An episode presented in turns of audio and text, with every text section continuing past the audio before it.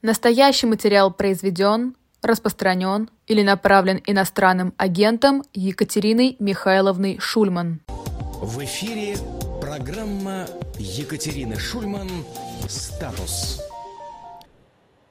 Здравствуйте, в эфире программа «Статус», в начале которой хочется спросить, любите ли вы Чайковского так, как его любят Екатерина Шульман и Максим Курников? Это, это мы в эфире. Здравствуйте, Екатерина Михайловна. Здравствуйте. Мы э, снова в разных локациях, в разных концах планеты, но я надеюсь, что на следующей неделе мы воссоединимся. Я тоже чрезвычайно на это рассчитываю. Но пока даже разница часовых поясов, а Максим Владимирович находится у нас в Соединенных Штатах, и та не может воспрепятствовать нашему совместному эфиру. Была бы связь хорошая, и нету других забот. Ну, я надеюсь, что у нас э, все успеется сегодня. Много сегодня есть какой информации. Давайте мы начнем с э, первой рубрики, а потом продолжим. Не новости, но события. С каких событий вы начнете? Начнем мы с нашего электорального процесса, процесса подготовки к электоральному мероприятию. Вроде бы не должен он нам приносить никаких сюрпризов, но время от времени все-таки их приносит. С прошедшего нашего выпуска окончательно определился финальный вид избирательного бюллетеня на трехдневном голосовании 15-17 марта. В нем будет всего лишь четыре фамилии. Это, надо сказать, самый короткий список за весь период, э, скажем так, за весь тот период, э, в котором э, инкумбент участвует в выборах. То есть всегда было у него побольше хотя бы формальных конкурентов. Но в 2024 году даже популярная и опробованная схема «Белоснежка и семь гномов», то есть основной кандидат и какая-то комическая массовка, уже, в общем, выглядит рискованной, дорогой и, и трудно реализуемой, поэтому на гномиках решили сэкономить, их будет всего лишь трое. Еще интересная особенность этого списка состоит ни вот в чем. Ни одной гномчихи, да. обратите внимание. Э, да, это тоже правда. Значит, а, что еще интересно в этом списке? Если помните, то на прошедших выбранных циклах была такая популярная жалоба, что участвуют одни и те же.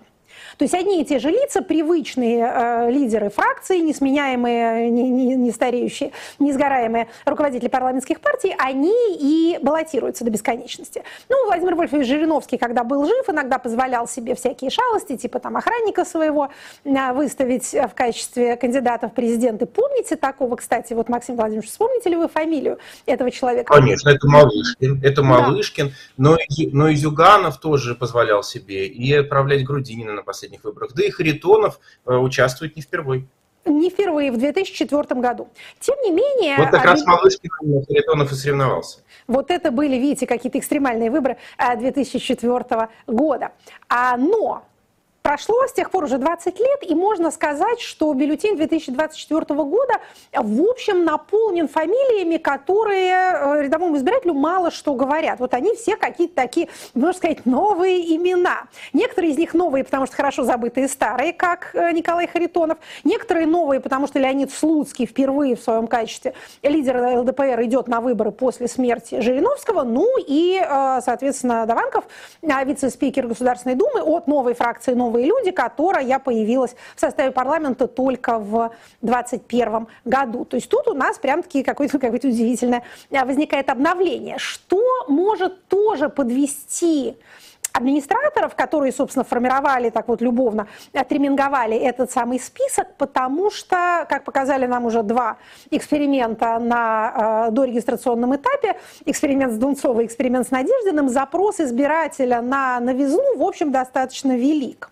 Мы можем предположить, что э, вот эта вот известная голосовательная тактика за черта лысого, как выражается коллега Кынев, она может стать, если не тактикой большинства, то, по крайней мере, тактикой довольно значительной доли избирателей. Мы пока на этом остановимся, никаких там советов рекомендаций давать никому не будем, хотя поговорим, а, если будет такая возможность, еще немножко о возможных тактиках электорального поведения в такой ситуации. Пока посмотрим, а чем... Да. Это, было бы, это было бы ответом сразу на 50, от 50 до сотни вопросов, которые нам сегодня пришли. Там вот э, люди хотят знать, если портить, то как, а может быть лучше не портить, и так далее, и так далее. Ну, хорошо, мы про это, в общем, можем поговорить, вопросы совершенно валидные а, и имеют право быть заданными. Значит, а пока давайте обратим внимание на то, чем заняты, собственно, организаторы выборов, как, на какие у нас новости э, электоральной агитации.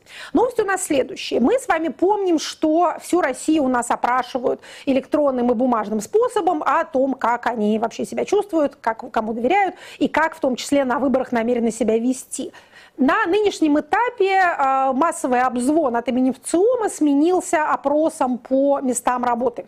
Значит, далее по тем же местам работы и несколько реже по местам учебы продолжают требовать от людей, чтобы они прислали какие-то списки сторонников, списки каких-то своих знакомых, которые точно придут и точно правильно проголосуют, причем с персональными данными. Мы с вами говорили об этом в прошлый раз. Это абсолютно незаконное требование. Вот из э, того, что мне удалось увидеть, э, чемпионом была одна бюджетная организация в Москве, которая потребовала списка из 10 человек, 10, а причем с, с телефонами, адресами, именами, фамилиями отчествами. То есть предполагается, что сотрудники этой организации ведут какую-то буйную совершенно социальную жизнь, то есть у них огромное количество знакомых, а, которые доверяют им свои персональные данные по какой-то причине. Те, кто поскромнее, просят двух или трех, но неважно сколько, все это, еще раз повторю, нарушение закона о персональных данных, если к вам с этим пристают, говорите, что а, форму согласия сначала вам пусть предоставят, которую эти люди должны подписать, прежде чем вы с кем-то поделитесь их телефонами и адресами вот, э, вот в этот самый момент, когда вы говорите о том, что нужно привести знакомых, э, вовлечь их во что-то и так далее, может быть лучше э, что-нибудь, чтобы именно сейчас объявить рекламу, небольшую паузу, после которой мы вернемся. Ну, хорошо.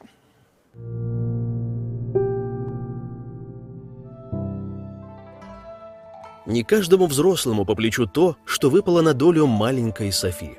Она была вынуждена покинуть родной дом, много скитаться, терпеть лишения, бороться за любовь и право быть собой. Да, в картинах Хаяо Миядзаки, гениального мультипликатора из Японии, секрет спасения часто кроется во внутренних ресурсах человека. В «Унесенных призраками», например, малышка Тихиро оказывается один на один со злом, но через работу над собой побеждает его. Работы Миядзаки потрясают своей красочностью, необычностью образов и глубиной смыслов – а все потому, что автор сам многое пережил. Ужасы войны, страх потери близких, внутренние конфликты. Преодолеть все это ему помогло творчество. Оно стало и терапией, и лекарством. Но не все мы творческие личности, а помощь и поддержка в разные периоды жизни требуется каждому. Хорошо, что есть и другие способы справиться с внутренними проблемами.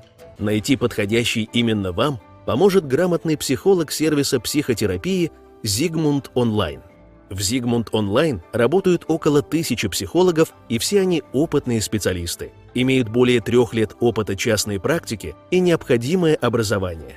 Каждый специалист регулярно проходит супервизии и личную терапию. Вы точно подберете здесь профессионала, которому сможете довериться. 90% клиентов Зигмунд Онлайн нашли психолога с первого раза.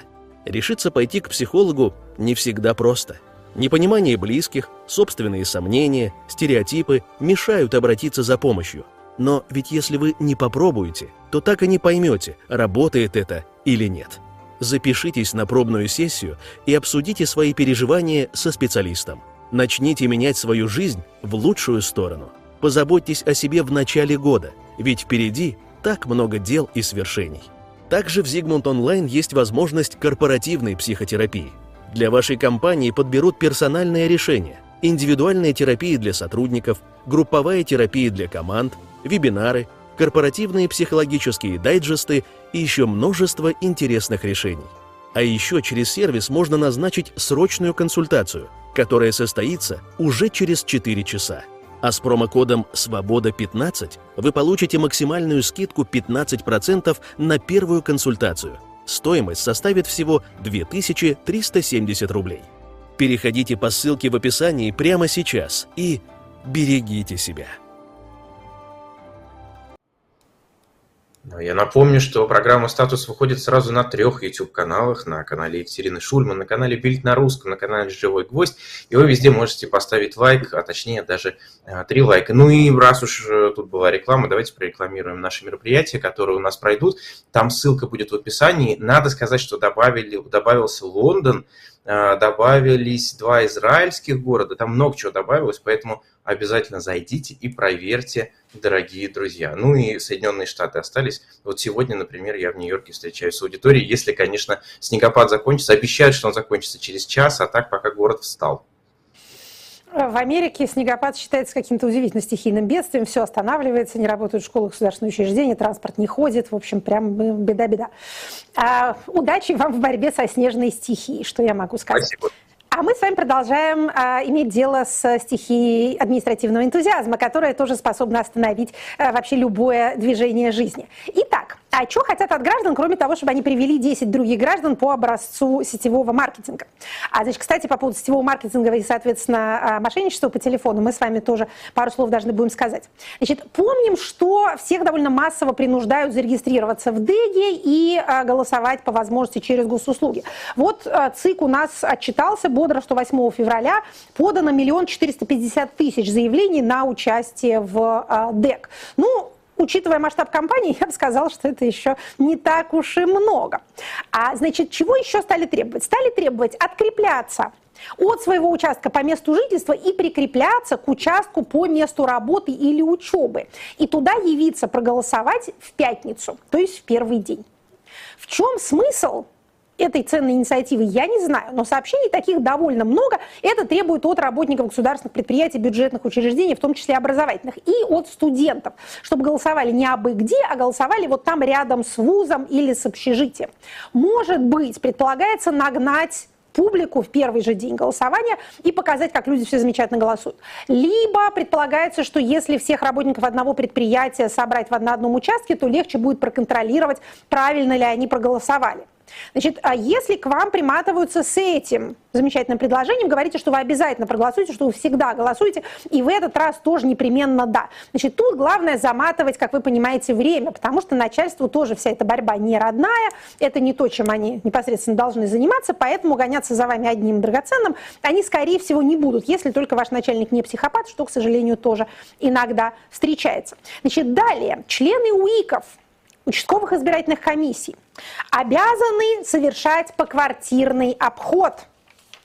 Значит, начинается, начиная с 17 февраля у нас пойдут поквартирные обходы. Значит, пожалуйста, дорогие граждане, будьте осторожны крайне. Если к вам кто-то звонит в дверь, то мало ли кто это может быть. Вы никого себе в квартиру не обязаны пускать. А члены УИК должны установить себе на телефоны приложение, мы с вами об этом говорили, и дать ему разрешение на аудио и видеозапись. Хотя вроде как не очень понятно, что именно они там аудио и видео будут записывать. И в их инструкциях сказано, что они должны рассказывать избирателям о возможностях голосования на дому, а также о ДЭГе. То есть это такая агитационная кампания не столько за голосование как таковое, сколько за определенные формы этого голосования, в особенности надомного. Значит, если вы, опять же, гражданин, то, пожалуйста, никого к себе в квартиру не пускайте. Более того, значит, а, появляются сообщения о телефонных мошенничествах каковые, например, вам приходит сообщение в WhatsApp и говорят, что вот тут зарегистрируйтесь для электронного а, голосования, и вам сразу 2500 рублей капнет на карту, только сообщите данные. Значит, пожалуйста, свои данные никому никогда не сообщайте. Никто никаких денег никому присылать не собирается, а наоборот, вы же их и а, лишитесь. Поэтому вот считаем своим долгом вас, так сказать, предостеречь. Тут, конечно, раздолье со всем этим сочетанием цифровизации выдающейся и э, обычной, так сказать, офлайновой безалаберности, а тут, конечно, можно много чего э, увлекательного устроить. Я вот, например, помню случаи, вот помните, у нас были такие горячие линии с президентом, да, граждане вопросы ему всякие задавали. А вот я знаю людей, которые э, отправили свой вопрос, жалобу свою, э, их вопрос в эфире не прозвучал, а после этого им позвонили, сказали, что из администрации президента, и могут их проблему решить, только надо деньги перевести.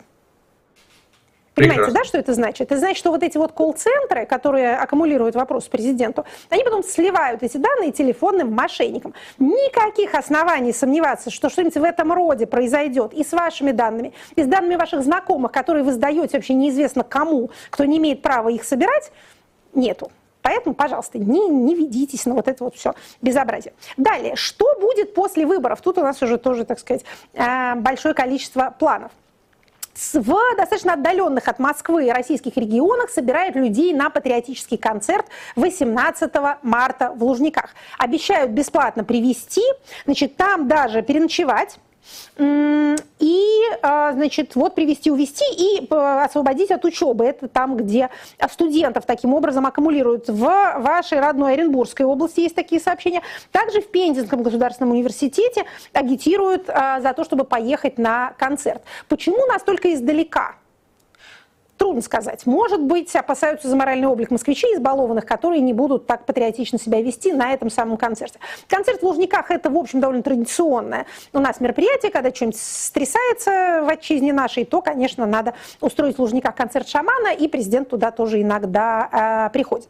Значит, вот имейте в виду, что есть у нас такая, э, готовятся у нас такие мероприятия. Значит, если, как утверждает Максим Владимирович, граждане интересуются возможными тактиками поведения, поведения на электоральном мероприятии, то давайте мы а, кратко об этом расскажем и еще поделимся одним опытом относительно тактики неучастия, которую мы обычно как-то, так сказать, э, не рекомендуем как бессмысленную. И, в общем, продолжаем считать ее достаточно бессмысленной, но справедливости ради надо рассказать о э, политическом режиме тоже не демократическом и тоже имитирующим выборы, отличающимся от нашего, но тем не менее, а, в котором оппозиция эту тактику применяет годами и, как она сама считает, добивается определенного успеха. Итак, а, краткий обзор. Значит, а, в отсутствии нижнего порога явки вы не можете сорвать выборы низкой явкой.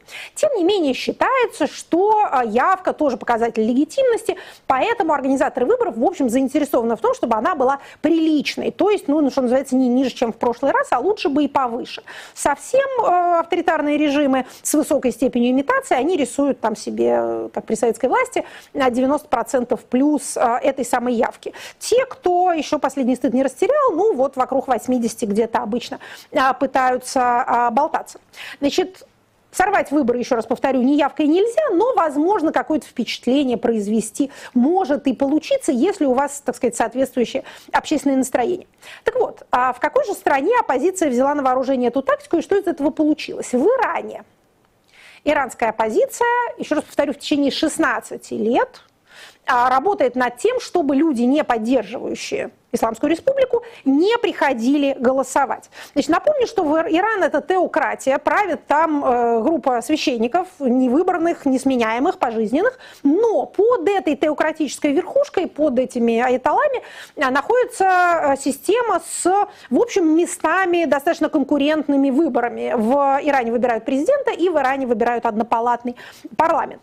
Значит, э, в 2017 году на президентских выборах Яхва была 73,3%, а в 21-м уже 48,4. То есть вот такое вот радикальное, как вы понимаете, а, снижение почти на 30 процентных пунктов. Значит, а, Во-первых, кто-то еще правильно считает явку, давайте отметим. Это, это тоже немаловажно. Ну, смотрите, мы-то с вами предполагаем, что и в нашем случае каким-то образом кому-то хотя бы эта явка будет видна. И кто-то, в общем, поймет, стала она выше, чем в прошлый раз, или стала ниже, чем в прошлый раз. Значит, в Иране будут парламентские выборы 1 марта 2024 года, вот уже совсем а, близко. И по опросам общественного мнения, насколько есть в Иране опросы общественного мнения, вроде бы есть, а, значит, 77% заявили, что голосовать не хотят, 15% что обязательно проголосуют. Более того, из тех, кто голосовал в прошлый раз, 65% бывших избирателей не хотят голосовать повторно, 27% хотят. То есть мы видим, что среди избирателей все-таки а, процент желающих проголосовать выше, чем среди просто граждан, но тем не менее большинство говорит, что не хотят голосовать.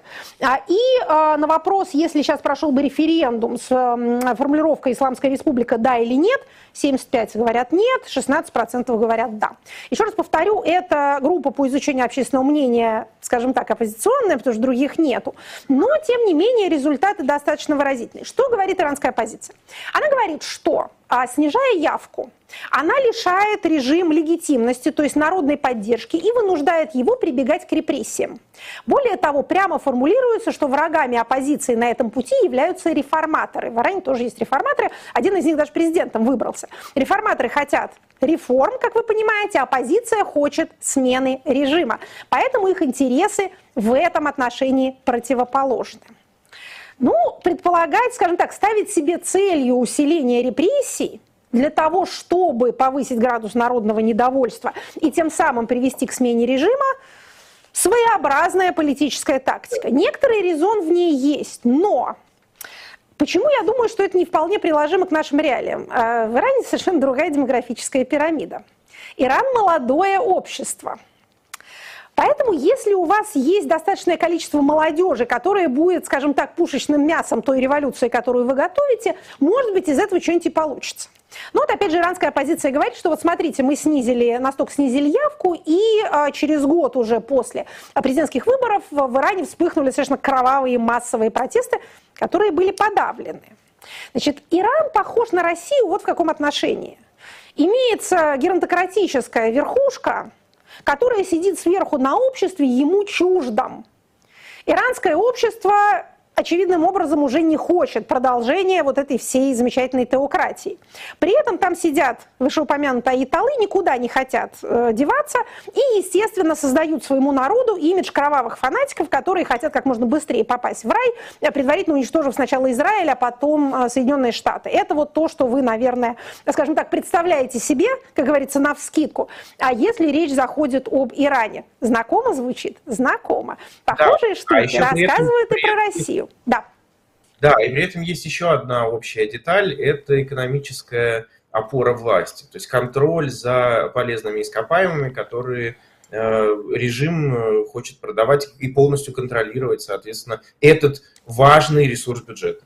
Совершенно верно. Иран тоже петрократия, тоже страна, подверженная ресурсному проклятию. Но отличие – это, во-первых, гораздо больше идеологизированность этой самой нашей верхушки – в случае Ирана, и совершенно другой э, состав общества, и в этом смысле иная политическая культура. Но ну вот, опять же, в рамках нашей исследовательской добросовестности сообщаем вам, что существует и такое.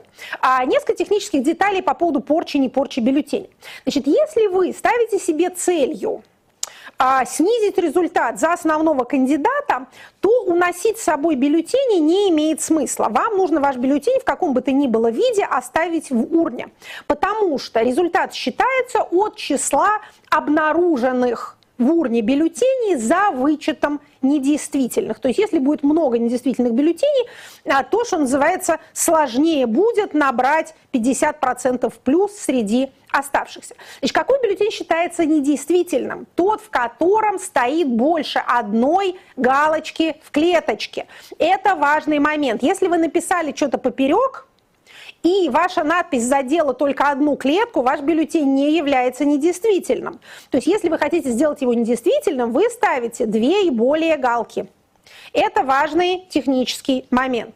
Значит, если вы не поставите ни одну галку, то за вас ее радостно поставят члены участковой избирательной комиссии.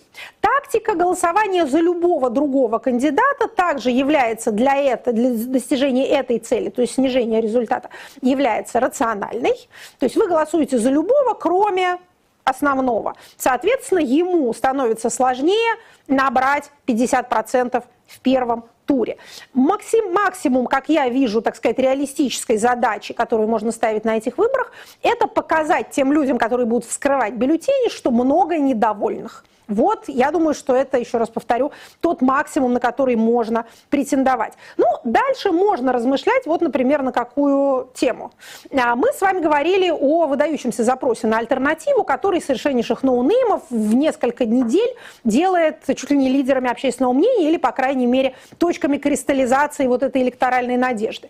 Можно подумать, э, в силах ли мы с вами, так сказать, вот это вот обобщенное, обобщенное э, недовольное положением вещей э, публика, можем ли мы того или иного пластикового пупса сделать вторым? Вот вторым. Понимаете, да? Да. да. Да. Значит, что-то подсказывает мне, что это, в общем, в пределах досягаемости. Это не поменяет тот результат, который будет вам объявлен 18 марта. Но это может быть, что называется, интересный такой эксперимент. Потому что, понимаете, выборы ведь имеют целью не только пере, э, так сказать, э, пересохранение системы, не только переподтверждение легитимности инкумбента. Оно еще переподтверждает, эта выборная процедура, легитимность э, парламентской системы, которая парламент состоит из партий, почему-то там оказавшихся. Их представители идут на выборы, демонстрируя, что у них тоже есть какая-то своя скромная, но, так сказать, своя электоральная деляночка. Поэтому у нас традиционно вторым является представитель КПРФ, потому что КПРФ – это вторая а, фракция после «Единой России». По идее, результат президентских выборов должен как-то отражать результат парламентских. Поэтому еще был так невозможен допуск Надеждина, потому что теперь уже понятно, что он был бы вторым то есть приходит человек не от какой партии, от зарегистрированной, но не парламентской, и выносит, э, как это называется, в одни ворота всех вот этих вот граждан, которые якобы преодолели 5% барьер. Значит, поэтому его там быть не может, но с оставшимися тремя участниками, можно подумать, поиграть в какие-то, так сказать, интересные игры. Это я пока оставляю нам на размышления на будущие выпуски, потому что, как вы понимаете, тема эта от нас никуда не ведет. Отлично, как раз у нас есть время для размышлений, потому что вторая реклама на подходе. Да сколько же можно?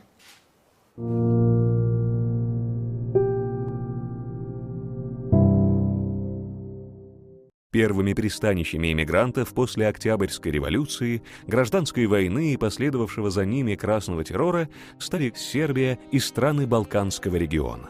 Оттуда бежали в Париж, Берлин, Харбин, Шанхай и Константинополь, нынешний Стамбул. Не случайно именно этот город становится ключевой локацией в пьесе Михаила Булгакова «Бег». Материалом для пьесы стали воспоминания второй жены писателя, Любови Евгеньевны Белозерской. С началом политического кризиса она была вынуждена покинуть Россию, бежать в Турцию, затем во Францию, сменить Марсель на Париж, оттуда переехать в Берлин и на несколько лет обосноваться там. Жизнь Любови Евгеньевны, как и жизни миллионов иммигрантов, превратилась в бег.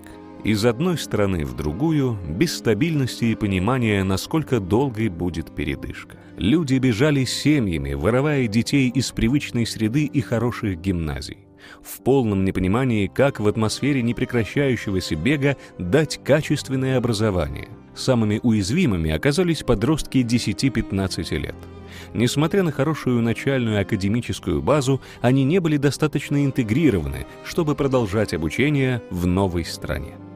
К счастью, в эмиграции оказалось много талантливых учителей. Они не только сохранили, но и улучшили среднее школьное образование, интегрировав в него передовые методики западных школ. Так, например, Николай Ганц, обосновавшийся после революции в Великобритании и ставший в эмиграции настоящей звездой мировой педагогики, говорил «возврата к старой школе нет» и настаивал на внедрении прогрессивных идей, уважении к личности ребенка, переходе от зубрежки к пониманию – в результате выпускники средних школ нового формата не только успешно осваивали углубленную программу, но и поступали в самые престижные старшие школы всего мира. В отличие от эмигрантских школ тех лет, средняя школа «Ле Сале Диалог» не привязывает ребенка к конкретной локации и работает по принципу «blended learning», Семья может сегодня жить в Сербии или Грузии, а завтра переехать в понравившуюся страну, например, Западной Европы. Это никак не скажется на учебе. В Лёс-Але Диалог очные двухнедельные сессии проходят в Сербии четыре раза в год.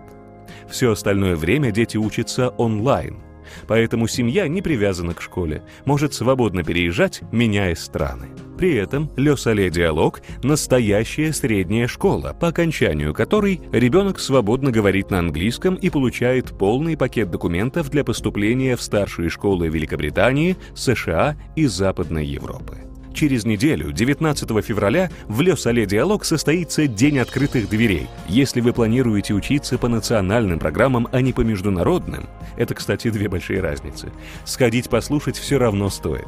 Ведь жизнь непредсказуемая и длинная.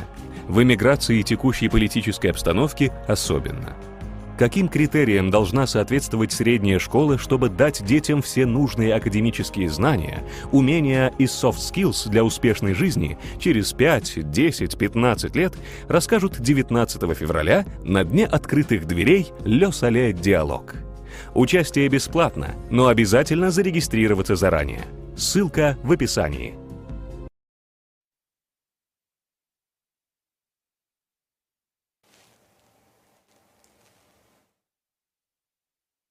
Я, меня не было слышно. Я напоминал про shopdiletant.media и про книжную Тараканову, которая там есть. Ну а теперь давайте продолжать, тем более, что у нас не так много времени осталось до конца. Ну хорошо, руки. хорошо. На самом деле зря я возмущалась по поводу рекламы. Реклама – это то время, когда ведущий может попить чаю. Этим она хороша. А, итак, мы с вами теперь переходим к тому, что может у нас а, наступить по окончании электорального мероприятия. Мы помним, что поствыборный период – это время для так называемых непопулярных решений. Некоторый набор этих непопулярных решений, я думаю, есть в воображении у каждого. Но вот смотрите, как это выглядит, а, скажем так, в прикладном виде. На прошлой неделе произошел интересный такой законотворческий э, казус, который это иллюстрирует. На любимом нами сайте regulation.gov.ru, где ФАИВы, федеральные органы исполнительной власти, вывешивают свои проекты э, нормативных актов до того, как они вносятся в Думу, если речь идет о федеральном законе, а Министерство обороны вывесило поправку к закону о военной службе, в котором повысила, предлагала повысить возраст увольнения мобилизованных из армии а, до 65 лет, а для высших офицеров до 70 лет. Инициатива, в общем, понятная и лежащая в логике повышения предельного возраста для пребывания как на гражданской, так и на военной службе. Я напомню, что в 22 году, в ноябре, был подписан закон об увеличении а, предельного возраста пребывания на должностях государственной и гражданской службы до 70 лет. И в 2023 э, году у нас такой же точно двойной порог, то есть 65 для всех и 70 э, для высших офицеров был установлен для контрактников. То есть для тех, кто э, служит в армии и кто служит в армии по контракту. То есть идея сделать то же самое с мобилизованными, в общем, понятна. Но есть маленький нюанс. Значит, в период мобилизации предполагалось это все делать. Единый э, предельный порог пребывания на службе в период мобилизации. Как мы понимаем, период мобилизации у нас начался 21 сентября 2022 года и продолжается до сих пор, потому что а, не было никакого закрывающего этот период указа президента. Это значит, что а, контрактники не могут уволиться, и мобилизованные также не могут вернуться домой. Естественно, что в этой э, заряженной обстановке такого рода нормы будут восприниматься как возвращение рекрутчины, то есть будешь служить до 65 лет. И это даже покруче, чем было при Петре Первом введено. Там было 25 лет от момента э, рекрутинга, как это нынче у нас называется. А тут у нас получается, что если ты туда попал, там, например, не знаю, в 25 лет, то ты будешь служить не, не, не еще 25 лет, да, а еще, соответственно, 40 лет что уже довольно круто. Через некоторое время а, с портала regulation.gov.ru этот проект пропал. Министерство а обороны его, да, пропал, пропал, сняли. Сняли, сняли, да. Вот так вот. А такой, а такой интересный был проект, мы им так зачитывались. А, значит, комментариев Минобороны по этому поводу никакого не давал, но у нас есть э, любимые нами депутаты, особенно члены Комитета по обороне, в частности, э, такой член Комитета по обороне Виктор Соболев. Это тот самый, который проболтался насчет того, что Москва выполнила мобилизационное задание на 50%. Помните, как это? Вот такая Москва-то какая гнилая оказалась, знаменитая фраза. Значит, он не изменяет своей болтливости, за это мы его очень любим и ценим. И а, сказал он газете «Ру» буквально следующее. Наверное, какие-то недовольные были, выборы же на носу. Может быть, и подстраховались. Это удаление, это удаление еще ни о чем не говорит. Конец цитаты. Вот это вот э, святая простота, то, что называется незамутненность. То есть что сказал нам депутат Соболев? До выборов убрали, чтобы народ не волновать, а после выборов они внесут его дальше. Значит, вот Дорогие слушатели, понимаете, в чем дело? Все эти электоральные демонстрации, которые мы тут э, обдумываем, они имеют целью ровно это. Внушить вот всей вот этой вот большой управленческой машине мысль, что народ в общем несчастлив.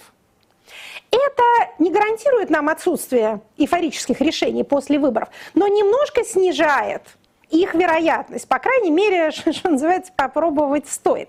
Потому что планы там видно уже, что э, большие. Еще один интересный пакет ожиданий – от поствыборной политической реальности, можно посмотреть, полюбоваться на него, можно в, так сказать, турбопатриотических кругах, если вы читаете то, что они пишут.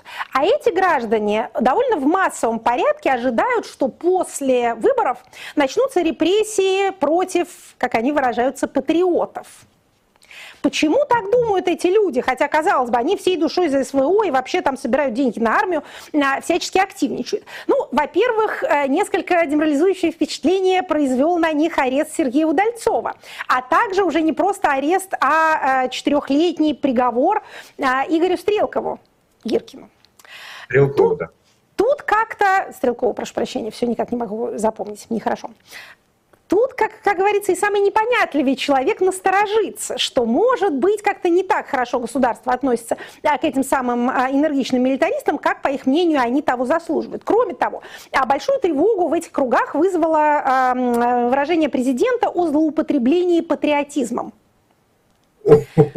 Да, это было сказано. Я посмотрела, вот опять же, все смотрят какие-то интервью с какими-то там чужеземными э, журналистами, а я читаю э, сайт Кремлин.ру и стенограммы встречи поездок президента. А, по-моему, это тоже информативно. Значит, 2 февраля он был в Туле, родной Туле, на форуме «Все для победы», организованном Общероссийским народным фронтом. Говорил интересные вещи. Значит, по поводу патриотизма говорил следующее. Появляются люди, которые прикрываются любовью к родине, патриотизмом, и под этой вывеской творят все, что угодно. Такие есть. Конечно, всегда есть люди, которые чем-то злоупотребляют. Но это не может подорвать идею любви к родине. В общем, патриотизм можно... О себе говорить, простите, пожалуйста. А, в смысле, кого он имел в виду? Прям, прям как будто о себе, да. Трудно понять. Но вот видите, люди прикрываются патриотизмом, под этой вывеской творят все, что угодно. Да черти что они творят, скажем, мы соглашаясь с президентом. Прикрываются и прикрываются вывеской. Всегда есть люди, которые чем-то злоупотребляют, и управы на них никакой не найдешь. В общем, граждане, волонтеры, военкоры и прочие, значит, активисты как-то увидели в этом портрете себя. Кстати, дальнейшее чтение этой стенограммы а, дает нам вот какие, например, интересные цитаты. А, значит, дальше пошли, понятно, жалобы на то, что а, всякие плохие люди на Западе а, нас как-то обижают, а, хотят, а, значит, нас обобрать нас и наши ресурсы как-то, значит, присвоить. Если бы мы не стали защищать наших людей на Донбассе и там, и там, бросили бы людей в Крыму, во что бы превратилась в конце конце наша страна цитата, в дряхлую, не самодостаточную, на самом деле никому не нужную страну, которую с наличием ее большого количества природных ресурсов все со стороны поглаживали бы покровительственно по головке и давали бы нам гнилую картошку в качестве гуманитарной помощи, при этом всегда бы думали, как чего оттяпать. Вот этот вот пассаж про дряхлую страну, он потом еще раз повторяется. Если мы не хотим оставить такую дряхлую, никому не нужную страну, не хотим обречь наших детей на то, чтобы они чувствовали себя людьми второго сорта, естественно, надо воевать до бесконечности. То есть, смотрите, какой интересный интересное сообщение. Во-первых, насчет дряхлости. Я в этом вижу отражение тех тягостных размышлений о демографии, которые, видимо, обуревают наше руководство. А дряхлую страну такие нам оставят, наши руководящие дедушки, наши, так сказать, аяталы из Совета Безопасности, это совершенно точно. А далее обращает на себя внимание вот это вот то, что называется у психологов двойное сообщение, когда а, вот эта вот страна называется одновременно никому не нужной, и той, которую, а, про которую все думают, как бы что оттяпать. Понятно, что это два противоречивых тезиса. Да? Либо вы никого не нужны, и, соответственно, с вами никто не имеет дела, либо вы всем нужны, вас хотят ограбить. Но тут у нас, так сказать, одно и то же. Но вот это вот повторение дряхлая, никому не нужная страна, оно, в общем, такое интересное э, так возникает ощущение, что лучше быть объектом чьих-то притязаний или чьей-то враждебности, чем быть никому не нужным. А понимаете, в чем дело? Можно быть нужным самому себе. Тогда вам совершенно не важно, считают вас э, со стороны, так сказать, дряхлыми или вас, наоборот, считают чрезвычайно бодрыми. А, еще один пассаж завершающий. Вот смотрите, у них, у них это на Западе экономика, у них экономика. Да, они поднимутся. Там фундаментальные основы экономики в США и в Европе хорошие, они поднимутся. Но сегодня они внизу, там минус в основных экономиках, а у нас плюс. Тоже интересно. Да? То есть они, конечно, поднимутся. Основа у них хорошая. Но сейчас, видите, как у нас прекрасно значит, э, обстоят дела. Значит, для того, чтобы укрепить э, тревожность в патриотическом секторе, вот известный депутат Федоров, он же руководитель движения НОТ, э, тоже, значит, эм, заявляет ровно вот в это, в это самое 2 февраля, видимо, так сказать, в унисон, с президентом о том, что шпионы-патриоты будут пробивать свою повестку. И нам придется решать, проблемы этих самых шпионов. То есть э, Федоров, конечно, своеобразный товарищ, поэтому я бы не считала его глашатаем какой-то грядущей государственной политики, но учитывая, что э, репрессивной машине кого-то надо поедать, либералы, в общем, все, все закончились или недосягаемые. А волонтеры или, или так называемые волонтеры имеют дело с денежными потоками, что всегда вызывает интерес. Кроме того, они громкие, набрали себе аудиторию и конфликтуют публично с Министерством обороны. Конечно, главных конфликтующих уже пригасили, но если иметь желание, то действительно после выборов можно какую-то такую кампанию развернуть. Понимаете, силовые органы же не могут сказать, знаете, мы всех уже переловили, давайте расформируем наше подразделение, отправьте на всех, пожалуйста, на пенсию. Им нужны какие-то новые цели. А вывод из этого, в общем, понятен, и мы много раз э, его уже делали в э, эфире. Не проявляйте энтузиазма дорогие граждане, автократии не любят энтузиастов. Война не для вас война, она для, так сказать, регулярных частей. Всякие нерегулярные помощники потом взрываются в небе над Тверью. Вам этого не надо. Значит, а, последнее, да. А, ну хорошо. Еще один, так сказать, мы должны указать на один, э, так сказать, сюжет, потому что мы о нем говорили в 2023 году. Это еще одно направление, которое может активно развиться после выборов, и это деприватизация. Помните, мы с вами за этим следили? Мы говорили о походе э, значит, э, в сторону национализации, возглавляемом Генеральной прокуратурой Российской Федерации. Значит, э, мы говорили о том, что в 2023 году эти случаи были достаточно многочисленны, но не касались сколько-нибудь крупных объектов. Самый серьезный человек, затронутый этой компанией, был Андрей Мельниченко. У него хотели оттяпать некоторое количество заводов, но он каким-то образом отделался. Видная, видимая, так сказать, сторона, верхушка айсберга, которая нам была доступна, это то, что он там пожертвовал большую сумму на какой-то детско-юношеский спорт. Понятно, что этим дело не ограничивалось, но как-то они там, так сказать, разрулили свою ситуацию. Значит, что произошло теперь? А Генеральная прокуратура э, потребовала передать в собственность государства три завода Челябинского электрометаллургического э, комбината. Речь идет о трех предприятиях в трех э, регионах. Значит, э, Челябинской области, Свердловской области, и какой-то еще одной. Значит, они, это металлургические предприятия, они производят э, высококачественную э, сталь, они производят какие-то жароупорные материалы. Не будем сейчас говорить, что мы разбираемся в том, что это такое, но очевидно, что это продукция, которая а, может быть использована и для военных нужд тоже.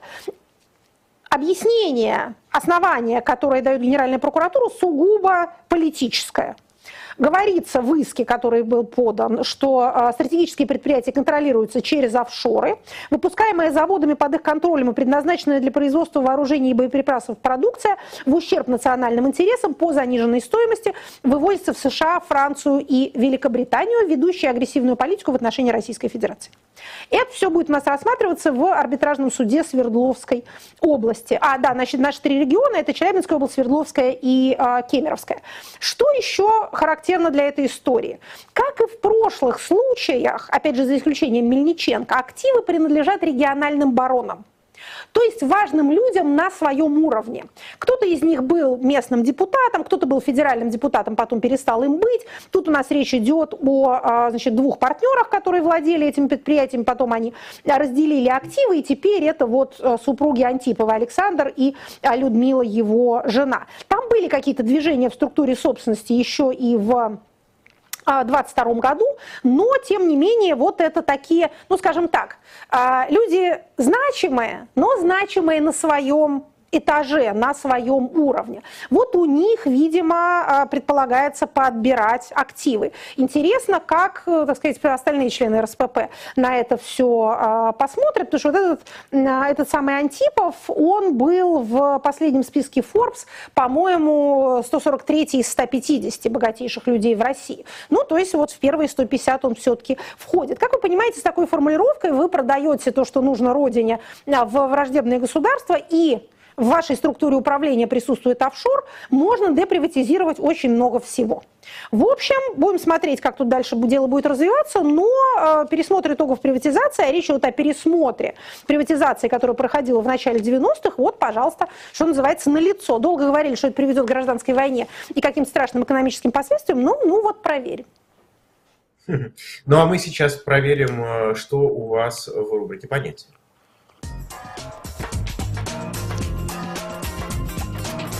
По понятиям.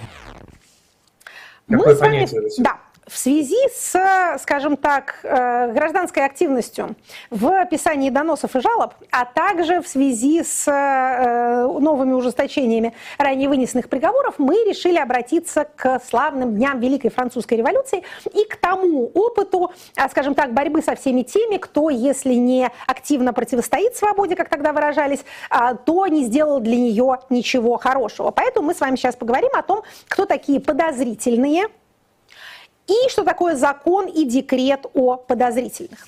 Значит, а вначале должны мы сказать с вами следующее. Как показывает и опыт якобинской диктатуры, и опыт последующих а, похожих политических моделей, не бывает перехода к массовому террору без, какого-то, без какой-то смены правовой формации. Прежде чем начался большой террор а, в Советском Союзе, были введены тройки и ускоренный режим судопроизводства без возможности защиты и апелляции. Прежде чем гильотина заработала, скажем так, в полную силу, был принят сначала вот этот вот декрет, а потом закон о подозрительных. Убийства, в том числе бессудные, и казни были и до этого. Но для того, чтобы заработала именно государственная машина, необходимо, чтобы сначала была какая-то бумажка. Это, между прочим, говорит о том, что э, у тех людей, которые умеют читать нормативные акты, возникает некоторый запас времени. То есть, когда такого рода штуки вводятся, а должны в них упоминаться обязательно. Во-первых, расширение круга подозреваемых, или как это тогда называлось, подозрительных. Во-вторых, упрощение процедуры, прежде всего с точки зрения быстрых сроков ускоренного порядка рассмотрения, ограниченного числа судей и отсутствие возможности защиты и апелляции. Вот если на это начинают нападать, э, если эти права начинают умоляться, значит, э, ваша, так сказать, политическая машинка разинула свои железные челюсти. Итак, значит, закон о подозрительных был принят национальным конвентом Французской Республики в э, начале 1793 года. Для чего это было сделано? Значит, к тому времени Франция революционная столкнулась, во-первых, с довольно а, большой волной иммиграции, много народу поуезжало. Во-вторых, с э, внутренним ропотом и сопротивлением, вызванным в основном экономическими причинами. Интересно, что когда был принят а, закон а, о подозрительных, то одновременно был принят и закон о революционном максимуме. Максимум – это верхняя граница граница цен на, как мы сейчас сказали, жизненно важные товары а для того, чтобы бороться со спекулянтами. Как вы понимаете, спекулянты никуда от этого не девались, но, э, так сказать, дефицит и рост цен уже тогда был французам знаком, и они, в общем, как-то были недовольны, что со свержением монархии и установлением народного управления почему-то ничего в этом отношении не улучшилось, а даже и ухудшился. ухудшилось. Кроме того, Закон о подозрительных имел целью вот эту вот террористическую вертикаль подчинить комитету общественного спасения, то бишь на этом этапе уже Робеспьеру. Почему это нужно было делать? Потому что до этого всякого рода революционные комитеты, которых, которые граждане выбирали сами, брали на себя эти функции. Ну, предполагалось же, что у нас, так сказать, народная революция, свобода, равенство и братство, поэтому граждане сами судят, сами, так сказать, рядят, а сами и во многих случаях и казнят. Но к тому моменту диктатура Робеспьера уже складывалась. И ему нужно было, чтобы вот это вот право ареста а, было не у революционных комитетов, самостийно, а у комитетов подчиненных или встроенных в вертикаль, которая заканчивается а, комитетом общественного спасения. Вот, собственно говоря, а, этот революционный комитет, комитет общественного спасения, а, получал право составлять списки подозрительных, изымать и опечатывать их бумаги, то есть, так сказать, гаджеты того времени, и арестовывать их.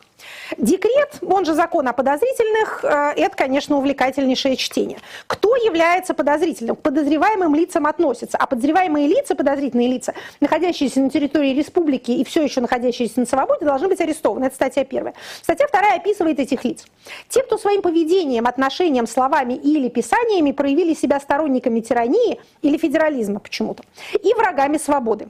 Те, кто не могут объяснить свои средства к существованию и выполнению гражданских обязанностей в порядке, предусмотренном предыдущим указом. А государственные служащие, которые были временно уволены с должностей национальным конвентом и не восстановлены в должности. Бывшие дворяне, их супруги, родители, дети, братья и сестры или агенты иммигрантов, которые не проявили последовательной приверженности революции. Как проявлять последовательную приверженность, понять, в общем, трудно. Все иммигранты, даже если, как там трогательно написано, они вернулись во Францию в соответствии со сроками, установленными законом или раньше. Ну, то есть даже если ты вернулся а, по, а, по закону, то все равно ты подозрительный. Значит, подозрительных, еще раз повторю, арестовывают. Насколько масштабной была кампания арестов, последовавшая за принятием этого закона? Тут у историков данные расходятся, разные есть подсчеты, но в целом вот эта вот высокая фаза а, террора, как считается, стоила свободы около полумиллиону человек, от 400 до 500 тысяч. Это не, не, не обязательно они все казненные, Значит, сколько было казнено? Тут тоже считают все по-разному, но вот это вот полмиллиона, это цифра, в общем, а, такая а, повторяющаяся. Значит, что с этим совсем произошло. Значит, кстати, надо сказать, что когда конвент этот закон принимал, то там была некоторая оппозиция. А депутаты конвента догадались, что с такими широкими формулировками следующими жертвами будут они сами, что, естественно, и произошло. Среди них, так сказать, карающая коса революции погуляла очень хорошо. И э, конвенту удалось даже опротестовать этот самый закон, но потом в его поддержку выступил Робеспьер со следующим заявлением. Значит, а что, каким образом его решили опротестовать? Опротестовать его решили э, таким образом, чтобы вот эти революционные комитеты давали арестованным копию протокола об их аресте, чтобы они могли обратиться в вышестоящую инстанцию и э, утвердить или отменить акт об аресте. То есть они всего лишь, бедняжки, эти члены конвента, хотели внести туда право апелляции. Но Робеспьер был против. Сказал он следующее. Этот декрет, то есть вот эта вот поправка, привела, привел в отчаяние патриотов. Эти простые добродетельные люди, незнакомые с ухищрениями формалистики, утратили свое усердие. Дело не в том, чтобы судить, а в том, чтобы разить. Хорошая формулировка. Нам не судить надо, понятно, да? Нам головы отрезать. Да. То есть э, Робеспьер считал, что э, эти люди, которые сидят в комитетах, не знают, как правильно оформлять бумаги, и на этом основании враги свободы, э, которые должны быть арестованы, вот уж буквально никакой свободы врагам свободы, будут добиваться отмены приказов об аресте. И с чем закончилась вся эта история? История эта, надо сказать, что э, продолжалась достаточно недолго. Уже 5 чем августа 1994 года с термидорианским переворотом все это безобразие было отменено. Не то, чтобы наступила во Франции прям-таки заря свободы, потому что полиция под руководством Фуше тоже свое дело знала, но, по крайней мере, вот такой вот красоты э, больше старались не допускать. Ну, а мы давайте к коллективным матерям. Отцы великие теоретики и практики. У нас сегодня, да, действительно, и матери, и коллективные, причем настолько коллективные, что от них не осталось даже имен. Тем не менее, представляют они собой красочное историческое явление, и вы, если смотрели какие-нибудь фильмы а, из истории французской революции, или, например, читали роман а, Диккенса «Повесть о двух городах», то вы с ними сталкивались. Это так называемые вязальщицы. Еще их иногда называли вязальщицами Робеспьера, или по-французски трикотеуз. Вот, собственно, вязальщицы, те, кто вяжут, как вот э, того же происхождения, что и русское слово трикотеуз трикотаж. Значит, это революционно настроенные, французские, в основном парижские женщины, санкюлотки, которые принимали участие в революционных событиях и за это свое участие получили право на почетное место возле гильотины. Значит, вообще женское участие в а, революции французской было достаточно значительным. В частности, такое вот знаковое событие, как женский марш на Версаль в октябре 1789 года, привел к решительному политическому повороту, а в частности этим самым женщинам, которые как раз были возмущены а, дороговизной и э, дефицитом продуктов, удалось не просто встретиться с королем, не просто он их принял, а они его как-то там, так сказать, убедили, уговорили переехать из Версаля в Париж, тем, чтобы король был, так сказать, окружен своим а, добрым и любящим народом. Королевская семья довольно сильно не хотела переезжать по понятным причинам. Собственно, пращур их Людовик XIV уехал из Парижа в Версаль ровно по той же причине. Ему, правда, угрожал не столько народ, сколько, собственно, аристократия, но до него дошло довольно быстро, что жить в столице небезопасно. Лучше жить, так сказать, за городом. Вот эти самые женщины, вот эти вот героини похода 5-6 октября, они и должны были стать, э, скажем так, этими вязальщицами. Почему именно вязальщицами? Значит, если вы думаете, что это такое, э, так сказать, самопроизвольное народное движение, то нет. Это пиар, я бы сказала, прием, который был придуман никаким не народом, а вполне образованным человеком, э, довольно известным деятелем французской революции, секретарем Парижской коммуны Пьером Гаспаром Шаметом. Шамет был одно время тоже прокурором, а, значит, вот он в 1993 году а, от имени Совета выпускает следующий декрет. Патриотически настроенные гражданки 5 и 6 октября, то есть те, кто участвовали в походе на Версаль, будут иметь специально отведенное место на всех гражданских торжествах, а, и они будут участвовать со своими супругами и детьми, и они будут вязать. То есть вязать им было приписано декретом. Почему вязать? В чем тут символизм? Символизм понятен каждому, кто, как и большинство деятелей французской революции, получил классическое образование и соизмерял себя с греческими и римскими образцами и героями Плутарха. Конечно, это парки, которые плетут нить человеческой жизни, плетут и обрывают. Поэтому вот эти вот символические зловещие женщины, которые сидят вокруг гильотины, они должны были символизировать беспощадную судьбу рок. То есть это как бы не мы тут решили поотрезать головы согражданам, а это вот, понимаете ли, фатум. Это практически воля богов. Кстати, по поводу сидения вокруг гильотины. Надо сказать, что сначала эти замечательные женщины получили право присутствовать на заседаниях конвента. Они там должны были как-то, значит, э, во-первых, демонстрировать на себе принцип гласности, а во-вторых, поддерживать Робеспьера. Почему вязальщица Робеспьера? Злые люди говорили, что они за это получали 40 су в день неплохие деньги по тем временам для рабочей женщины. То есть это было что-то похожее на оплаченных клакеров в театре. Они должны были там в нужный момент аплодировать или наоборот там свистеть или в общем как-то а, составлять такую шумную массовку группы поддержки. Но через некоторое время депутат конвента, в том числе сам Робеспьер, стал их опасаться, потому что при всех, э, при всех надеждах на 40 су они были трудноуправляемые бабы и вкусили уже сладости политического влияния, понимаете, самого короля за уши притащили а, в Париж-то. Поэтому кто им теперь указ? Ну и что ты с ними сделаешь? Ты не отправишь на гильотину торговку с рынка или там какое-нибудь паденчество. Она и есть воплощение того а, бесштанного народа, ради которого ты всю эту революцию и затеял. Поэтому их через некоторое время аккуратно удалили из конвента, забрали у них это право, но вместо этого дали им почетные места возле гильотины. Понятная логика, да? Чем вы будете там нам, значит, мешать законотворческий процесс – осуществлять. Давайте вы лучше будете наводить тоску и ужас и деморализовывать осужденных, чтобы они, всходя по ступеням на помост, видели вот этих вот перед собой а, жутких баб и убеждались, что, разумеется, весь французский народ именно так и настроен. Значит, в завершении этого леденящего душу обзора должна вам сказать, что когда вам кажется, что вот какой-нибудь народ воплощается в таких вот персонажах. Помните, во-первых, про 40 Су, во-вторых, про прокурора Шамета. Вы удивитесь. Знаете, что с ним потом произошло? Его в 94 году гильотинировали. Кто бы мог подумать? Он даже не дожил до расправы над Робеспьером. Его, собственно, Робеспьер отправил на гильотину, потому что Шамет был одним из так называемых бешеных. Это были радикалы, которые были уничтожены якобинцами, потому что они были левее их. Возвращаясь к нашей часто э, повторяемой морали, не усердствуйте. Значит, если у вас гильотина заработала, не проявляйте энтузиазма и не прыгайте вокруг нее. Как говорил герой популярного нынче романа, вам отрежут голову. Ну а мы э, переходим к вопросам от слушателей. Вопросы от слушателей. Только очень коротко, Екатерина Михайловна. Полина спрашивает вас, слышали ли вы что-то о происходящем в Институте философии ИРАН? Смотрели ли вы пресс-конференцию «Суверенитет российской философии»? Что думаете о судьбе философского образования в России?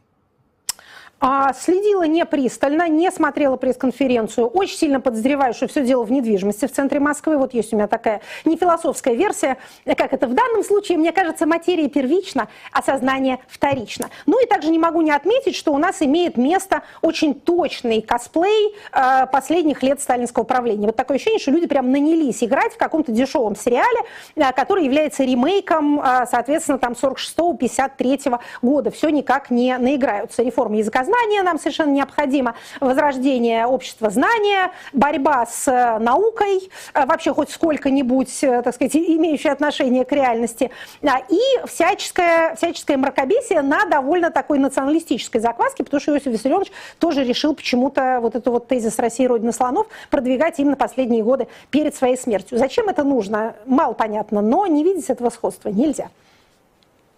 МЛАС 666 спрашивает, насколько вероятны, по вашему мнению, репрессии подписавшихся за Надеждина после окончания электорального мероприятия?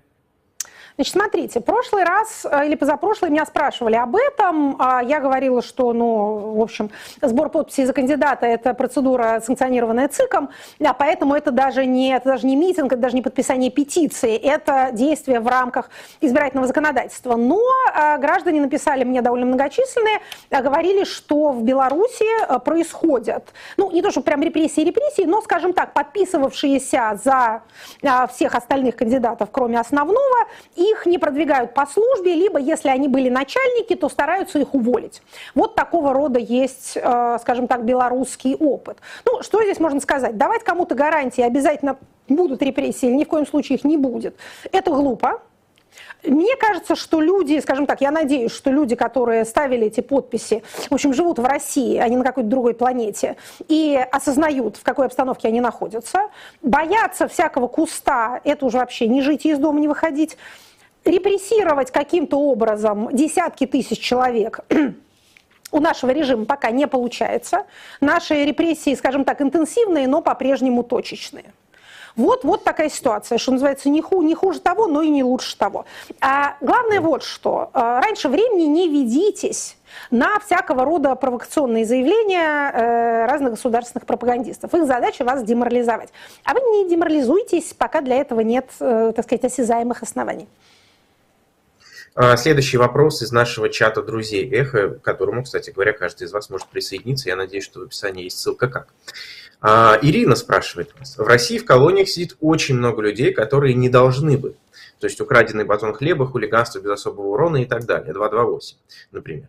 Одновременно, а, в то же самое время очень многие из тех, кто сидит по достаточно серьезным причинам, сейчас вышли на свободу известным путем.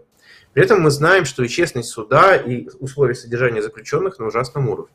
Не считаете ли вы хорошим решением, если наступит окно возможности для проведения судебной реформы, реформы в СИН, отпустить из колоний всех или подавляющее большинство заключенных?